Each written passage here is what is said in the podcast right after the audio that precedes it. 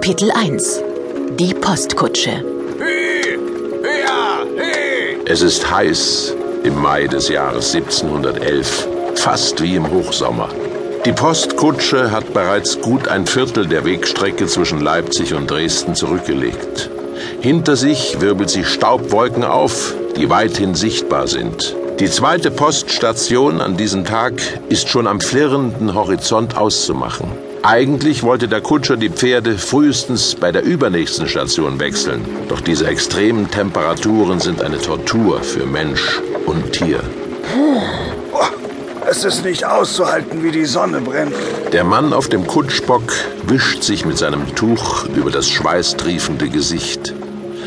Überall auf seiner Haut juckt es. Die Kleidung klebt ihm am Leibe. Zu dieser schier unerträglichen Hitze kommt noch, dass der Zustand der Straßen miserabel ist. An ein zügiges und bequemes Reisen ist nicht zu denken. In diesen Breiten sind die Winter streng und schneereich. Im Frühling reißt dann das Schmelzwasser tiefe Rinnen in die Wege. Es kam, wie es kommen musste. Auf einer Anhöhe wird der Kutscher von der Sonne geblendet und übersieht ein besonders tiefes Loch in der abschüssigen Straße. Er schafft es nicht mehr, rechtzeitig auszuweichen. Die Kutsche gerät in eine gefährliche Schieflage. Der Kutscher setzt seine ganze Kraft und sein Geschick ein, um das Gefährt doch noch ohne Schaden zum Stehen zu bringen. Neben der Kutsche scheut das Pferd des einen Geleitreiters und wirft seinen Reiter ab. Der Dragoner fällt rücklings in die niedrigen Büsche am Wegesrand. Die Büsche dämpfen den Sturz des Mannes, doch er bleibt benommen auf dem Boden liegen. Der Kutscher hat von diesem Vorfall nichts mitbekommen. Seine ganze Aufmerksamkeit ist bei der Kutsche und den Pferden. Mit aller Kraft zerrt er an den Zügeln des Vierspänners. Langsam! Brrr, bleib doch stehen! Die verschreckten Pferde lassen sich kaum beruhigen. Schließlich bleiben sie mit gesenkten Köpfen stehen und scharren wild mit den Hufen. Es ist geschafft. Der zweite Dragoner springt von seinem Pferd und ergreift mit straffer Hand die Zügel der Führungstiere. Pottsakrament! Der Kutscher flucht ausgiebig und schimpft über den schlechten Zustand der sächsischen Straßen.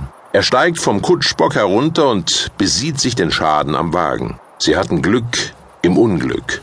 Achsschenkel und Deichselaufhängung sind in Ordnung, nur das rechte Vorderrad ist gebrochen. Erst nach dieser Inspektion kümmert sich der Kutscher um die Insassen. Ist jemand verletzt? Mit Gewalt wird von innen die eingeklemmte Seitentür aufgestoßen. Benommen drängen die Fahrgäste ins Freie. Was ist passiert? Was war denn das? Haben Sie das nicht gesehen? Als erster klettert ein junger Mann heraus. Er ist 22 Jahre alt, heißt Johannes Gutknecht und ist Baumeister von Beruf.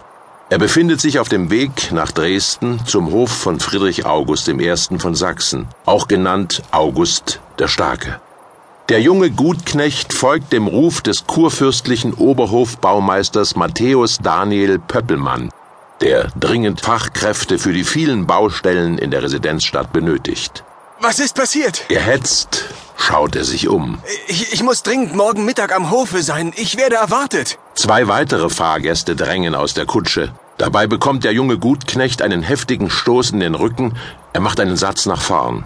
Der eine Mann, ein untersetzter Mitdreißiger, schnauft laut. Die Hitze macht ihm sichtlich zu schaffen. Sein Gesicht ist gerötet und schweißnass. Man bricht sich ja alle Knochen. Was um Himmels Willen ist hier los? Balthasar Kerzer ist Alchemist und tritt demnächst seinen Dienst in der Porzellanmanufaktur zu Meißen an. In der neu gegründeten Manufaktur wird seit kurzem Hartporzellan, das sogenannte weiße Gold, für den Kurfürsten hergestellt. Der dritte Insasse ist Christian von Wemmen, er ist auf der Rückreise von der Leipziger Messe, wo er regelmäßig seine Waren ausstellt. Spieldosen. Ach, dem Himmel sei es gedankt. Wir sind heil, bis auf ein paar kleine Blessuren. Alle schauen nun erwartungsvoll auf den Kutscher. Dieser wendet sich an den Dragoner, der noch immer die Zügel der Kutschpferde in den Händen hält. Hey, Dragoner!